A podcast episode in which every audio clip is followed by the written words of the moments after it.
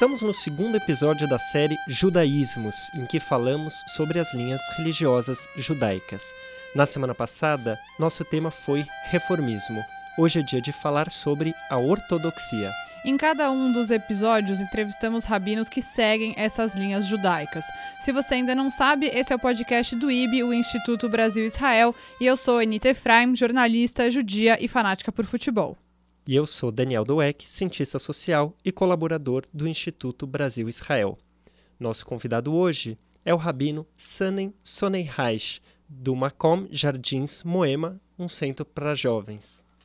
Sani, a gente gosta de começar do começo daqui, então muito obrigada por vir ao estúdio conversar com a gente. Eu que agradeço pelo convite, fico lisonjeado de participar de um programa que está dando o que falar. Olha, que bom. É, como surgiu a ortodoxia como linha religiosa? Então, vou explicar para vocês. Vamos partir do, do sentido da palavra ortodoxo. O que, que significa ortodoxo? É quem segue fielmente um princípio.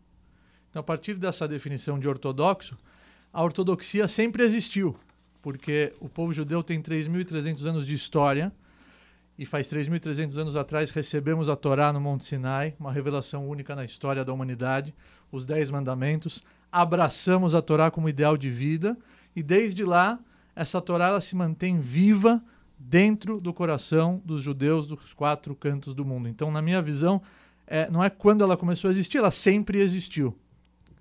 Teve um momento da história que ela ganhou força, por exemplo, mais ou menos em 1846, quando nasceu o Iluminismo na Europa, com Mendelssohn.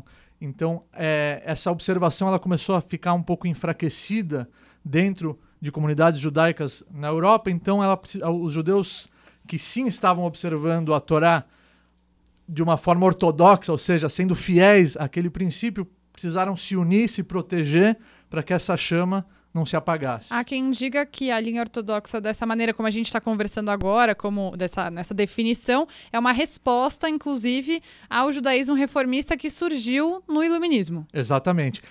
Então, na minha visão, a visão do Rav Sani é que ela sempre existiu, ela ganhou força na época do iluminismo, com Moshe Mendelssohn, que aí alguns judeus começaram a parar de observar como era observado dentro das comunidades europeias, então as comunidades começaram a se fortificar mais e abraçar isso como uma bandeira viva é, para que as comunidades não se dispersem na diáspora.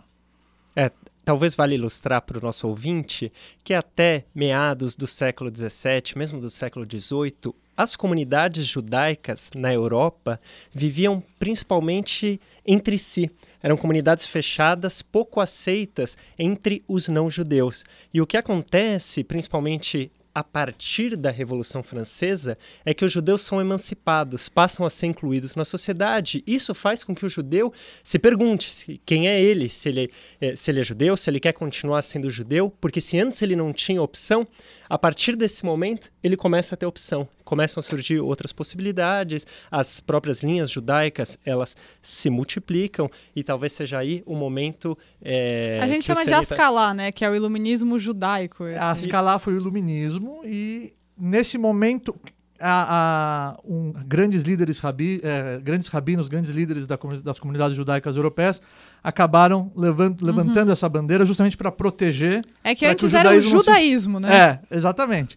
Igual eu falei, não existia a, a, não existia enxergar um judeu que não praticava e que não era ortodoxo, que não era fiel a esse princípio. Então, a partir do momento que a escalar, igual você falou, começou a aparecer e ganhar força, então grandes rabinos e líderes judaicos da Europa começaram a levantar essa bandeira e proteger as suas respectivas comunidades. Sani, vou fazer. Desculpa, rabino. Vamos Pode chamar de Rafsani. Rafsani, vamos ajustar assim. O pessoal me conhece mais assim. Rafsani, vou te fazer uma pergunta que a minha é muito cara e acho que a gente tenho certeza que não vamos concordar. É. Quem é judeu para a ortodoxia? Então, de novo, pela Torá, o judeu é aquele que nasce de um ventre judaico. A partir do momento que a gente tem um Sefer Torá, um livro de Torá dentro das sinagogas no Arona Kodesh, naquele armário que fica lá no, no palco, atrás da bimá, do púlpito de rezas, e lá dentro tem um rolo da Torá, e essa é a Torá que a gente recebeu faz 3.300 anos atrás e que a gente aceitou antes de saber o que estava escrito, que a gente falou na Sevenishma, faremos e depois ouviremos, o que é algo curioso. Normalmente, quando você vai assinar um contrato, você lê o que está escrito, você pede para adicionar uma cláusula para pagar outra, mas o povo judeu falou: na Sevenishma, se é Deus que está oferecendo, então é bom. Então a gente, antes de mais nada, aceitamos. Depois a gente vai ouvir o que está escrito. Essa Torá, ela tem critérios e são as instruções do autor do universo, do criador. E esse autor ele colocou como critério igual quando você quer virar americano, como é que você tem que proceder? Você vai lá na embaixada americana, existem critérios que o governo americano estipulou ou qualquer outro tipo de nacionalidade. Então, pela Torá, o judeu é aquele que nasce de um ventre materno, de um, de um ventre judaico por parte de mãe. E a explicação cabalística é que a alma ela entra no feto no quadrigésimo dia de vida do feto. Então essa alma está extremamente conectada com a alma da mãe. Então a mãe que concebe, a mãe que, que, que engravida, que dá à luz, a, o feto que ela carrega por nove meses, a sua alma está extremamente conectada com a alma do feto, porque o feto ele recebe a sua alma no quadrigésimo dia de vida. Ela está, extremamente com, conectada com a alma da mãe. Então a mãe ela recebeu esse presente de dar o status para o seu filho de judeu e as mulheres merecem, porque elas estão um nível é, é, espiritual mais elevado do que o, do que o homem, assim fala Kabbalah. Agora, além de filhos de mãe judia, também há a conversão. Como Sim. funciona a conversão no caso da ortodoxia? Então, pelo judaísmo, pela Torá, qualquer ser humano pode se converter ao judaísmo. Basta ele querer de verdade. Basta ele realmente mostrar que ele está interessado em abraçar a Torá como seu ideal de vida e fazer parte da comunidade judaica e não por interesses pessoais, matrimoniais, financeiros. Então, se ele realmente quer, por livre e espontânea vontade, ele tem todo o direito de se fazer parte, de se converter, e é um processo que não é rápido, não é de um dia para a noite, mas se ele quiser, ele pode. Nós presenciamos várias conversões históricas, como por exemplo a própria bisavó do rei Davi. O rei Davi ele é neto de uma mulher que se converteu. Ela uhum. fazia parte do povo de Moab e ela se converteu, a famosa Ruth a Moabita. Então é possível. É, é, possível sim se converter pelo judaísmo, é, pela Torá. Acho importante. Agora gente... posso dar uma claro, observação? Por favor. Mesmo que é possível se converter, não tem problema nenhum, e pelo contrário, a Torá ela, ela orienta a todos nós amarmos o convertido e abraçarmos ele com amor e carinho. A Torá e o judaísmo não é uma visão missionária. Nós não temos uma visão de querer converter todo mundo. Não somos proselitistas. Exatamente, exatamente, Anitta. Por quê? Porque o judaísmo acredita que é necessário que todas as nações existam, todas as religiões existam, porque cada um tem um papel, cada uma tem a sua peculiaridade, cada uma vai contribuir para a humanidade de acordo com a sua luz. Então o judaísmo ele abre as portas para quem quer se converter, mas nós não somos iguais a outras religiões que obrigatoriamente nós precisamos converter a todos e quem não pensa igual a nós está errado. Não, a visão judaica é que todo mundo se abraçando, se respeitando, vai é, todo mundo se abraçando e respeitando, vamos conseguir chegar no, no plano que Deus tem para toda a humanidade. É só para ilustrar, para quem não está tão familiarizado com isso, é muito comum, né, que na comunidade judaica, quando vai haver um casamento, é, uma das partes, se uma das partes não é judia, né, haja essa conversão neste momento, então. para que haja um, só para ilustrar exatamente o que você estava dizendo. Sim. Mas só para a gente é, finalizar essa parte da conversão, como a ortodoxia vê a conversão por outras linhas judaicas? Por exemplo, meu caso, eu sou convertida pela, pela linha conservadora. Certo. Qual, como que é? Eu, eu sou acolhida também, por exemplo? Nita gosta de bola na fogueira. Então. Ah, gente, mas a gente tá aqui, a gente, a gente pode concordar em discordar, né? Então, mas eu preciso falei, saber a resposta. Tá certo, ela tem todo o direito de perguntar. Ela, igual a gente falou, a Torá, ela é uma, e a palavra ortodoxia, que eu não gosto de usar, mas ela é a tradução de ser fiel a um princípio. E quem estipulou esses princípios? Se foi um ser humano, se foi uma pessoa que escreveu, eu não preciso é, observar o que ele escreveu. Ele escreve, eu apago.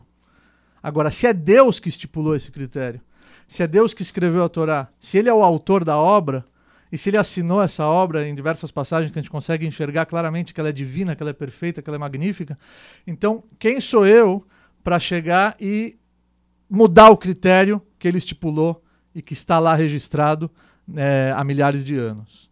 Então, é, a minha visão é que nós não temos o direito. Se eu pego emprestar o teu óculos é, e eu, você me empresta o seu óculos, eu esqueci teu nome? Daniel. Daniel, se eu pego o seu óculos emprestado, aí você me empresta ele depois de uma semana eu devolvo ele é preto, né? Eu devolvo ele e pintei ele inteiro de azul. Aí você fala, mas o que, que você fez com o meu óculos? Ele era preto. Eu falei, não, mas azul fica mais bonito. Eu falei, mas não era seu. Você não tem o direito de pintar ele de azul. Eu te emprestei, mas você tem que é, cuidar dele, porque eu te emprestei ele preto, você tem que devolver ele preto.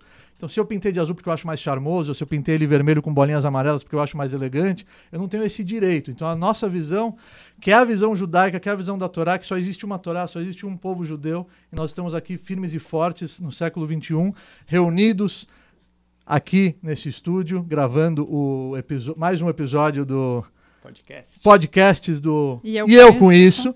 Então, a visão da Torá é que existe um critério e que esse critério tem que ser respeitado, igual a gente está numa empresa. A empresa Então tem, não. é, a empresa tem um estatuto. A gente tem que confiar no CEO da empresa, que esse estatuto é para o bem dos funcionários, que esse estatuto é para o bem do, do, do ambiente da empresa. Se ele, é oprim, se ele é opressor, se ele é algo que realmente não faz sentido, então a gente vai poder questionar. Mas se a gente, ao longo do tempo, a gente vê que isso aqui é o equilíbrio, e que o povo judeu precisa existir, os outros povos precisam, precisam existir, e que ninguém precisa se sentir mal porque ele não é judeu. Pelo contrário, ele pode exercer o seu papel na terra perfeitamente, ele pode herdar o mundo vindouro exatamente igual o judeu, sem problema nenhum, se respeitando, se amando, todo mundo se abraçando. Essa é a nossa visão. A pessoa não precisa se sentir mal porque ela não é judia de acordo com a Torá.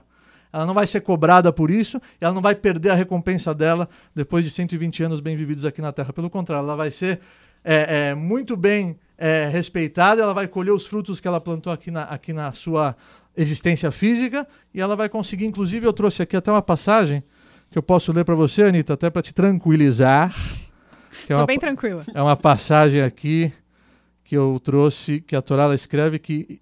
Deixa eu ver aqui. Está aqui. Olha só. Vou ler para vocês em hebraico e vou traduzindo. Combinado. Aqui. Kol echad mipnei enosh yagia lishlemuto Cada ser humano da face da Terra ele tem totais condições de chegar na sua plenitude e de concretizar o seu papel aqui na Terra. Keilim shenitnu porque cada um recebeu as suas ferramentas e as suas ferramentas são únicas. As, as, ferramentas que você recebeu não são as ferramentas que eu recebi e as ferramentas que ele recebeu não são as ferramentas que ele recebeu. Então cada um tem os seus keilim, as suas ferramentas, e todo mundo, todo ser humano pode chegar no seu objetivo aqui na Terra. Não precisa se sentir mal porque não é judeu ou porque deixou de ser. Então essa é a, é a- é a visão da Torá. Quando você fala Torá, Rafsani, é, o, o, o que, que você está citando exatamente? A gente está falando da Bíblia, estamos falando Boa. também de Talmud. O, o que, que envolve todo esse complexo para a gente poder localizar onde é que estão cada uma Mas dessas coisas? antes vamos explicar o que é Talmud, porque Torá Sim. todo mundo sabe, né? Pra falar de um jeito é, não judaico, não nas palavras judaicas, é o Antigo Testamento. Exato, o Pentateuco. É- essa eu não conhecia. Não são... Cinco livros da Torá. É, faz sentido pelo nome, mas eu nunca usei essa terminologia. Mas e o Talmud, o que é? Então, a Torá é uma só. Ótima pergunta. A Torá é uma só. Inclusive, para todas essas grandes linhas judaicas, a Torá é a mesma, É para esclarecer para o ouvinte. Exatamente, é é a mesma. Moshe Kibel Torá me Sinai, está escrito em Pirkei Avot, na Ética dos Pais, que Moisés recebeu a Torá do Monte Sinai.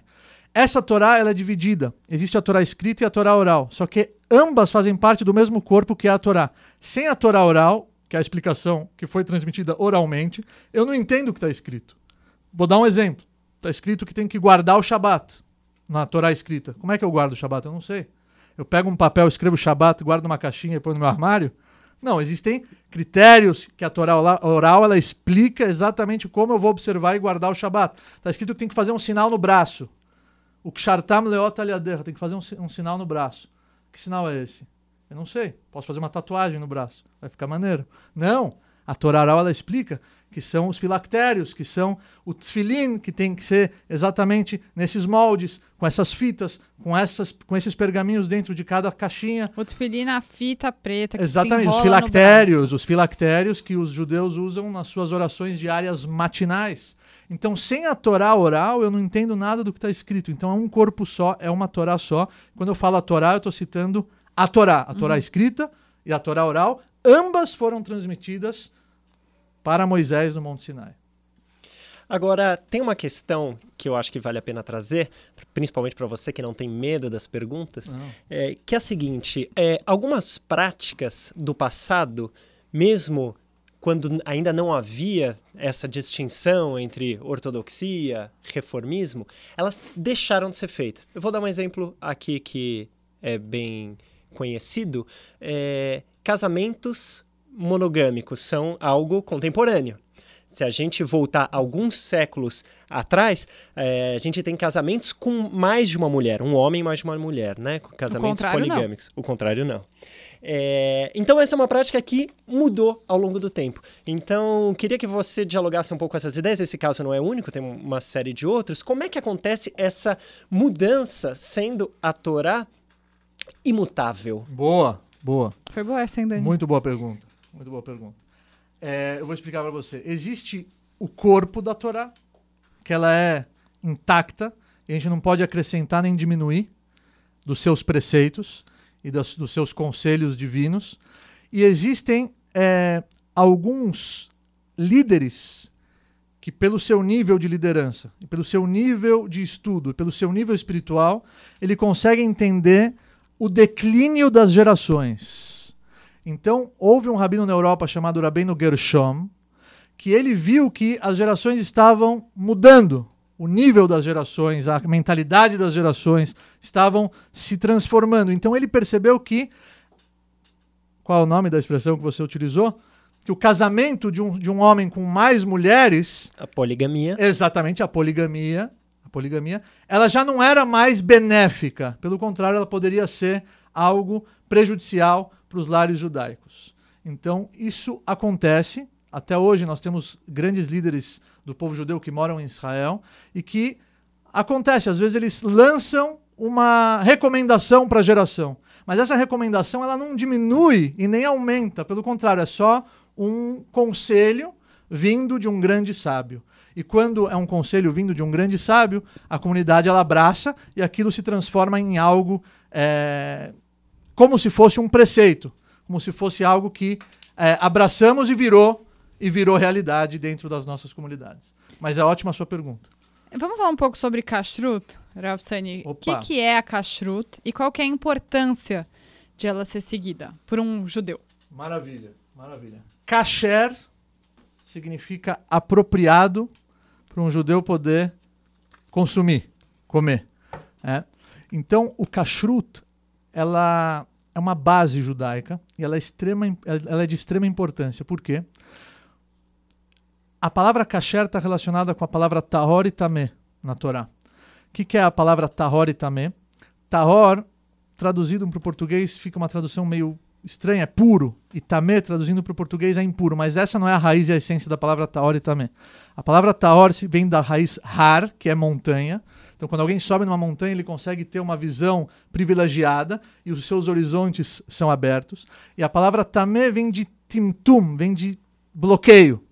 Então a kashrut, essa alimentação, essa dieta judaica, ela facilita a, o Yehudi a se sensibilizar e a sentir o judaísmo intensamente. Então existe é, sinais de kashrut dentro dos seres vivos, por exemplo, casco fendido e ruminante são os animais que nós comemos. Nos peixes, escama e barbatana são os peixes que nós comemos. Nas aves tem uma série de aves que a Torá ela selecionou, que são as aves que nós comemos. E, esse, e essa alimentação, por incrível que pareça, ela desbloqueia e proporciona para o Yehudi a sensibilidade espiritual. Eu senti isso na minha pele. Porque até os 13 anos de idade eu comia Mac Bacon. eu comia Olha, é dogão do Betão, lá com molhado no vinagrete. Eu comia de tudo, de tudo. Quando eu comecei a estudar para o meu bar mitzvah, eu me apaixonei pela Torá, me apaixonei pela, pelo judaísmo. Foi a primeira vez que eu me encontrei com a minha verdadeira essência, com a minha herança espiritual. E nesse momento eu comecei aos poucos, step by step, a abraçar os conceitos judaicos no meu dia a dia. E quando eu comecei a comer kasher, Anitta, a minha vida mudou. Eu comecei a sentir gosto no estudo, eu comecei a sentir gosto na minha reza, nas minhas reflexões, os caminhos se abriram. Então, o kashrut, além de ser uma dieta alimentar do judeu, ela também ela está conectada com a palavra tahor e tamé, que é visão privilegiada, conexão máxima e ela desbloqueia o ser humano das cascas que impedem ele de evoluir. É, Rav, eu vou fazer uma pergunta, mas vou emendar várias perguntas na minha pergunta. Vamos ver se eu não me enrolo toda. Manda ver. É, o que um judeu tem que fazer diariamente ou semanalmente, já que a gente também vai falar sobre Shabat, por exemplo, para ser um judeu praticante? E aí já quero aproveitar dúvidas que eu sei que muitos ouvintes, mesmo que são judeus nossos, têm, porque acaba esquecendo aquela coisa. Por que, que o judeu põe o tefilin todos os dias? Por que, que o judeu usa o talit? O que é a kippah? Eu fiz muitas perguntas, né? Vamos ver se Vamos a gente lá. consegue Quais são simplificar. as ações? Quais são as ações? Isso. Todas as ações que vão aproximar e levar ele a um altruísmo máximo e ações que vão comprometer ele a ter como um valor de vida o bem-estar do próximo e do seu semelhante. E não menos importante, aproximar ele de Deus. Essas são as ações que um judeu tem que buscar na sua vida. Agora, você perguntou da kippah. A kippah, ela é um, é um costume judaico. Gente, é Akipá, tá? A gente Akipá. fala Akipá. Até vou tirar aqui. A kippah, na verdade, ela é um costume judaico que virou, igual eu falei.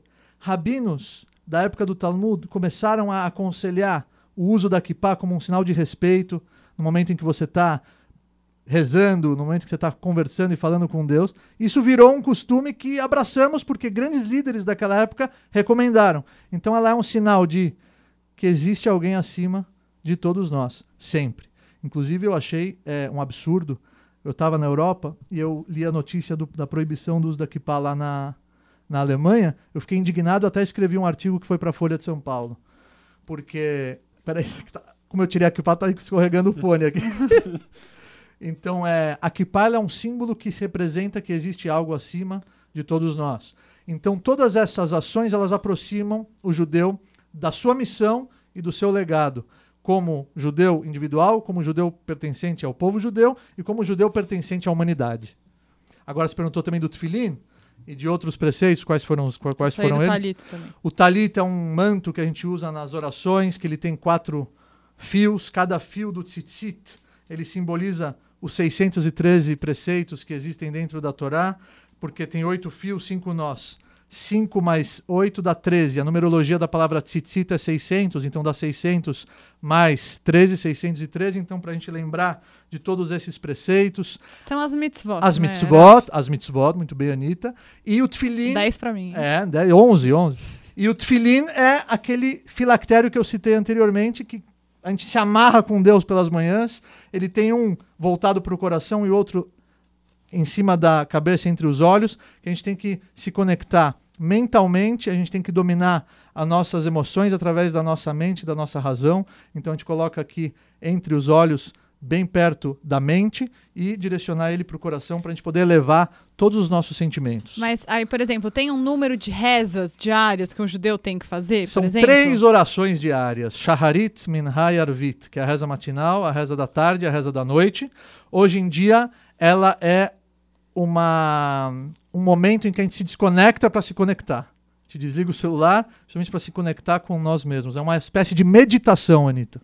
E guardar o Shabat também, né? E o, Shabat é um presente, que a gente tem a oportunidade também de uma vez por semana se desconectar de tudo, do WhatsApp, do trabalho, da correria da semana, sentar com os nossos filhos, com, as nossas com a nossa esposa, com a nossa família, com todos os, os, os convidados que estão na nossa mesa de Shabat. A gente canta, a gente é, coloca as melhores comidas na mesa, a gente vai na sinagoga, reza com mais tranquilidade, sem pressa para sair, não tem compromisso. É o dia que Deus presenteou o povo de Israel. Inclusive, eu vi uma reportagem que saiu que nos Estados Unidos eh, tem alguns spas de tecnologia.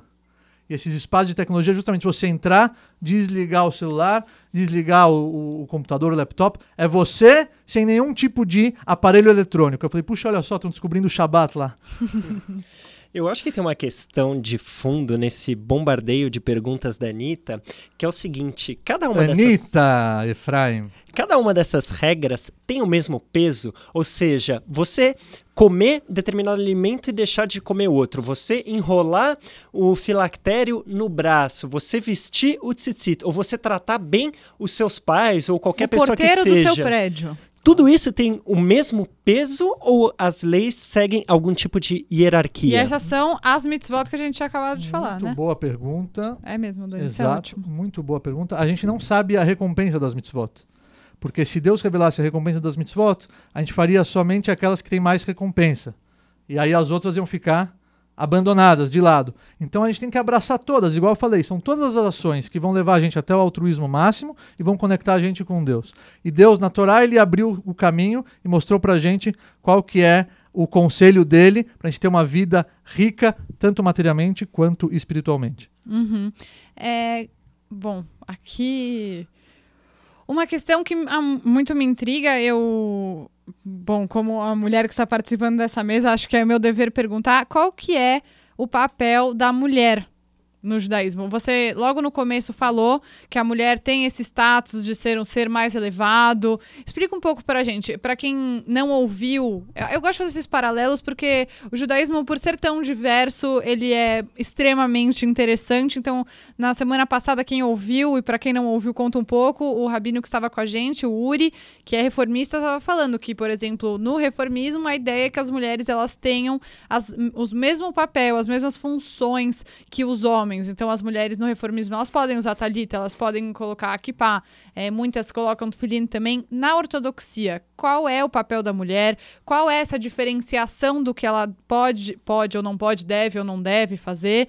E também o Uri chegou a comentar, queria que você desse a sua opinião também sobre a questão de estarem surgindo agora, já faz algum tempo, mas enfim, recentemente, é, rabinas ortodoxas. Perfeito. Muitas perguntas. Não, tá ótimo. O, na minha visão, a, a, o papel da mulher é sagrado. É, a mãe, dentro de um lar judaico, ela tem uma missão sagrada dentro da educação dos filhos. A mulher, por ter uma estrutura espiritual mais elevada e ter uma estrutura e uma personalidade totalmente diferente da do homem, por isso que ambos no matrimônio se completam, ela tem as suas peculiaridades que ela vai conseguir contribuir de uma forma que o homem não consegue. Então, é justamente a união das duas forças em prol da construção da família, que é a base do sucesso profissional e pessoal de uma pessoa. Então, a mulher ela tem o papel único, ímpar, que o homem não consegue é, exercer. E o homem tem um papel único, ímpar, que a mulher não consegue exercer. E por isso que as duas forças, dentro de um matrimônio, dentro de uma família, se dão as mãos em prol da construção do futuro do povo de Israel. E você fez outras perguntas, né? Sobre essa a questão das mulheres rabinas ortodoxas. Então, eu acho que é um é um é a mesma coisa que você pegar um time de futebol e colocar é, só atacantes em campo, ou só meio-campistas em campo, ou só centro, é, ou só volantes em campo, ou só goleiros em campo. É, cada um tem a sua missão, cada um tem o seu papel e é necessário todas as funções. E o time com todas as funções, ele vai conseguir avançar e ganhar o jogo. Então, eu, eu, a minha, minha, minha visão é que a gente não pode querer ser o que a gente não precisa ser, a gente não pode querer exercer o papel que, quando, na verdade, os nossos dons e as nossas qualidades e a nossa essência, ela é para ser, ser lapidada de outra forma.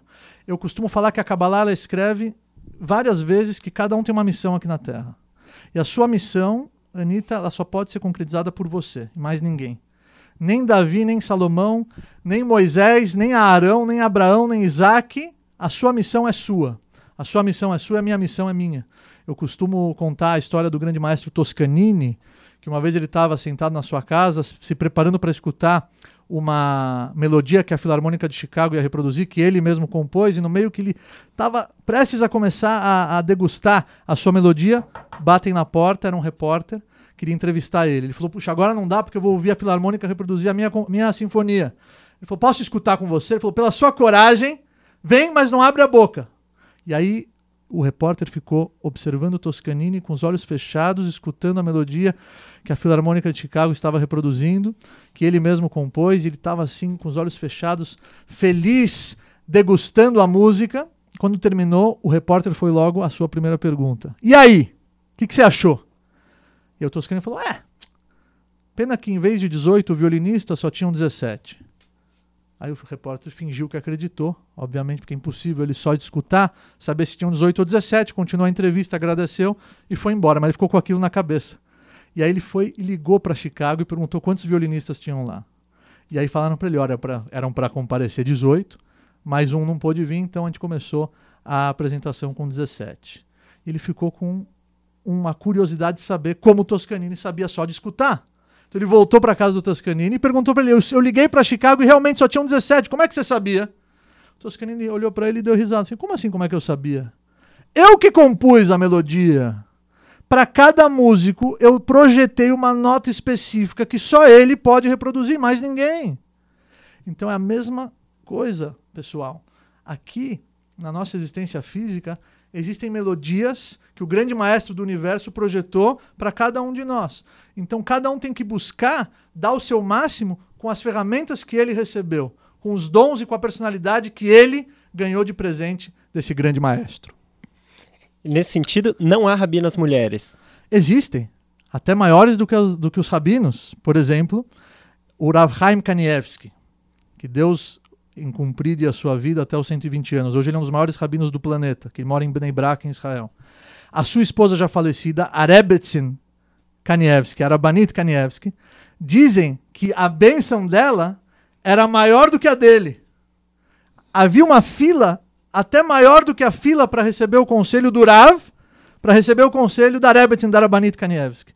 Então existe, mas ela em nenhum momento precisou querer parecer um rabino para chamar atenção ou para que escutem as suas palavras, a sua, sabedoria. Não. As pessoas apreciavam ela justamente porque ela era ela.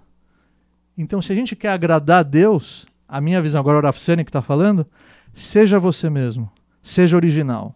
Não tente copiar ninguém. Então, esse, por exemplo, cursos para mulheres serem rabinas, isso você, como rabino, não, não acredita. É o que você está falando, é sobre a própria sabedoria de ela no papel dela. Só para a gente esclarecer. É. Ela sendo a melhor versão dela mesma. Esse é o maior desafio da vida. A gente chegar lá em cima, Deus não vai perguntar por que você não foi o Raf Kanievski, Daniel. Deus vai perguntar por que você não foi o Daniel. É isso que ele vai querer saber de você. Vamos falar um pouco sobre Israel, Rav? Como a gente sempre fala aqui, sobre Israel, né? Esse é o nosso as relações entre Brasil e Israel são o nosso grande é o IB, né? Grande tema, exatamente, o Instituto Brasil Israel muito bem colocado. Bom, em Israel, aproximadamente 20% da população é, se identifica como ortodoxo. É mais ou menos Haredim. É, exatamente. Obrigada, Dani.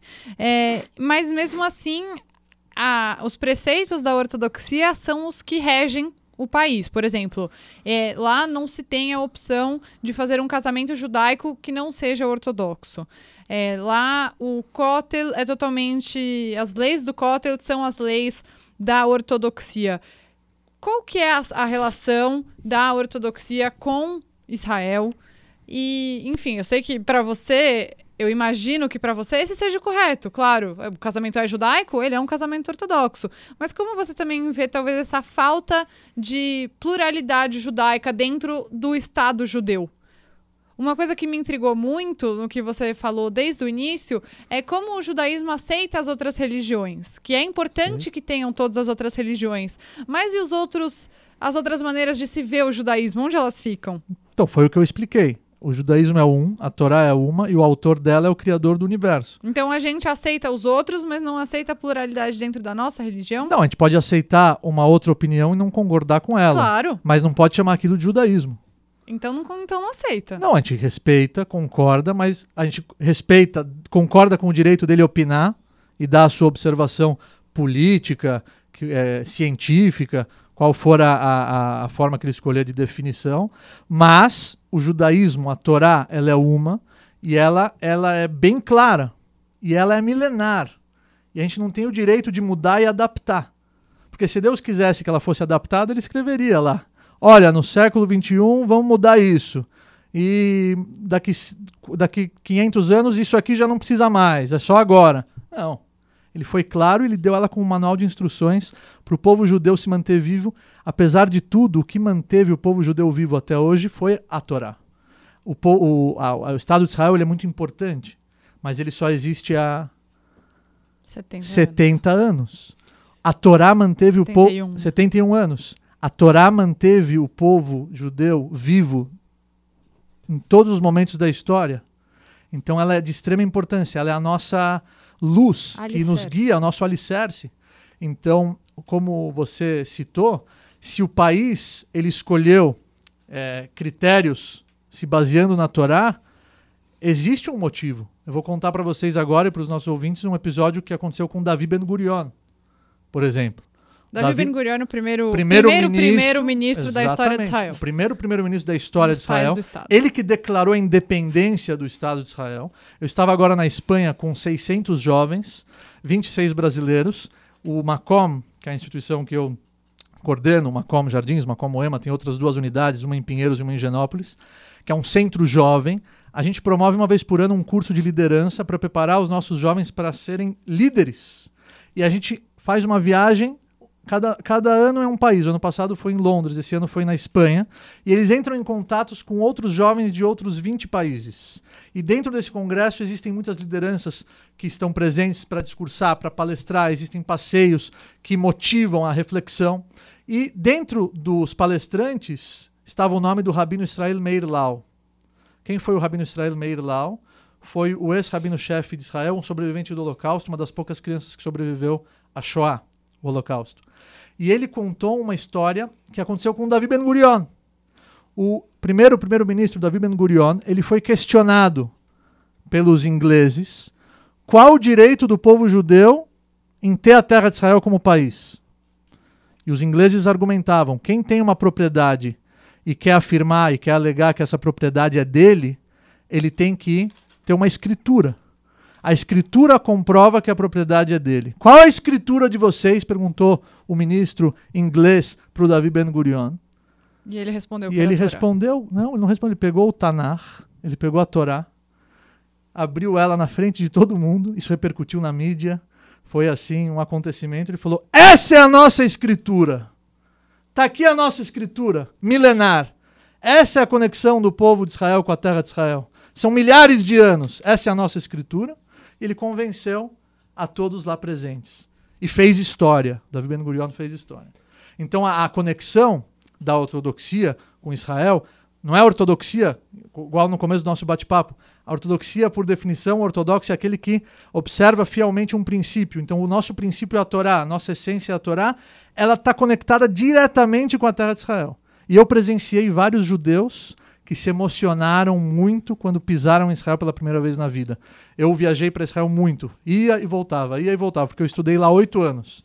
Me preparei para ser rabino lá e fiquei lá, vindo e voltando, visitava minha família. Numa das minhas idas e voltas, sentou do meu lado uma pessoa de 56 anos, e quando o avião estava aterrizando em Tel Aviv, ele viu as luzinhas lá de cima, ele começou a chorar igual um bebê, Anitta. Eu falei, tá tudo bem, senhor, quer um copo d'água?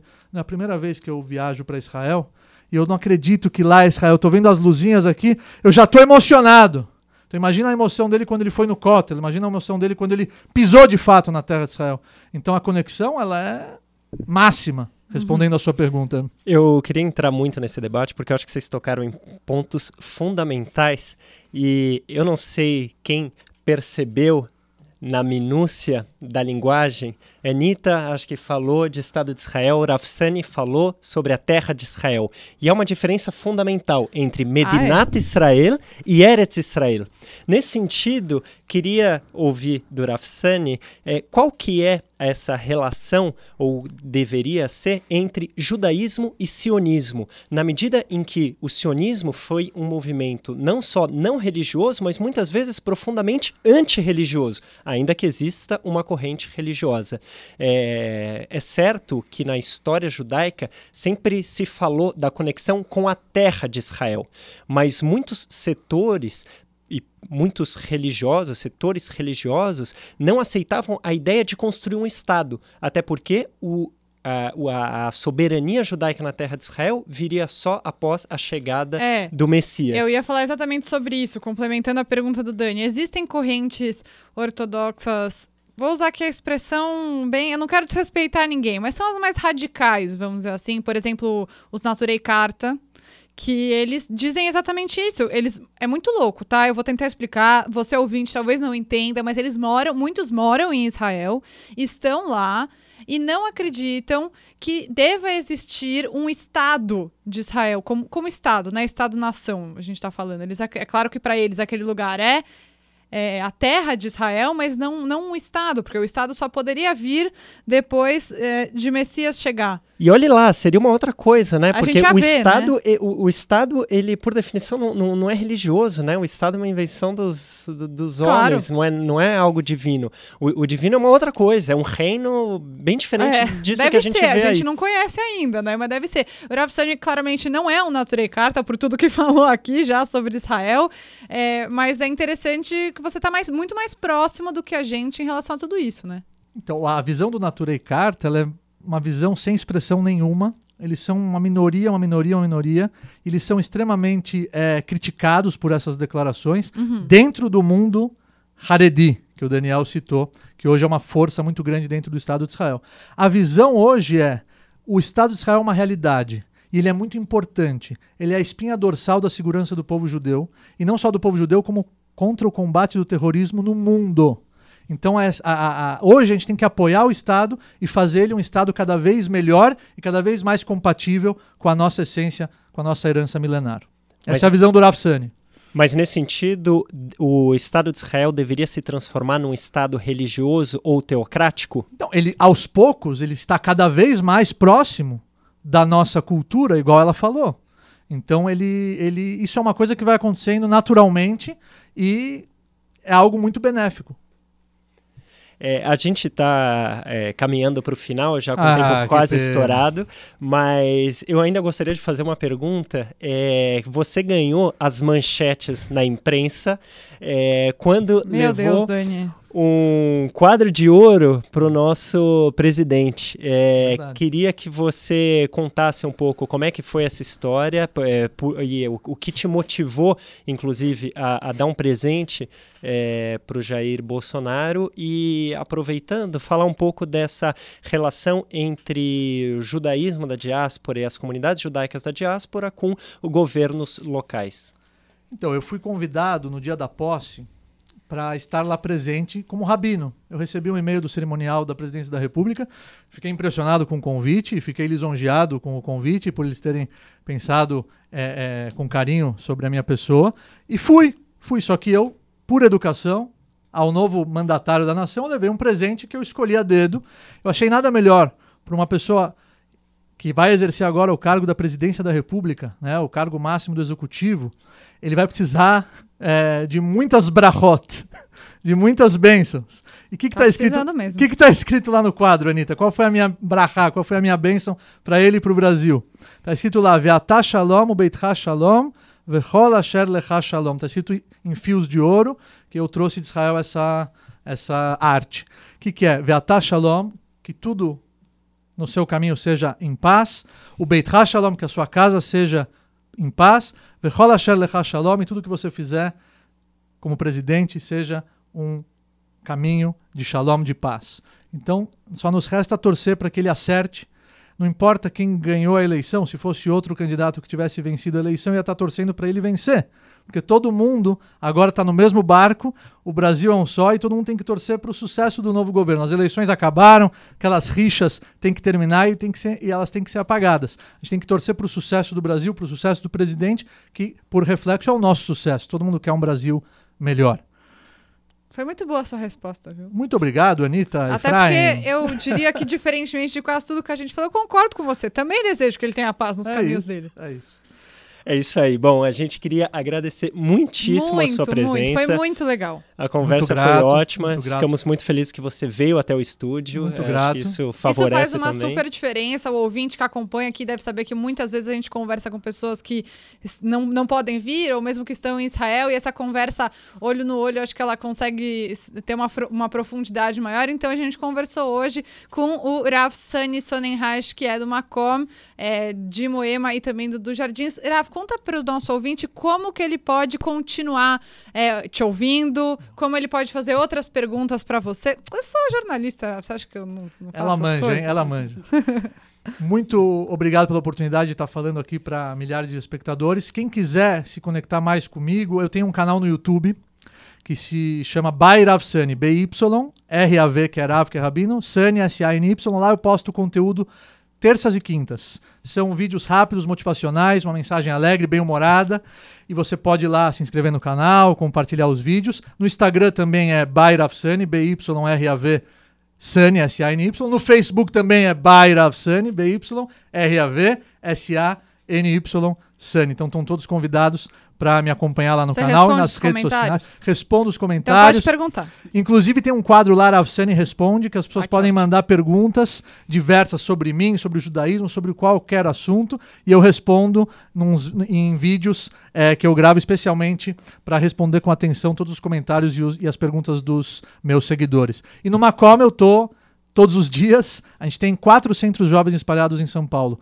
Um do lado da Hebraica, Macom Hebraica, a gente tem o Macom Higienópolis, na Rua Goiás, e os Macoms que eu faço parte diretamente como diretor é o Macom dos Jardins e o Macom do de Moema, e lá a gente tem grade semanal, almoço, debate, curso, aula, viagem para a comunidade judaica jovem, se conhecer, se auto-impactar para impactar o mundo. Então tá bom. Muito obrigada, Rafa. Obrigado, Anitta, obrigado, Daniel, foi um prazer estar com vocês. Valeu, brigadão. E o ouvinte, até semana que vem.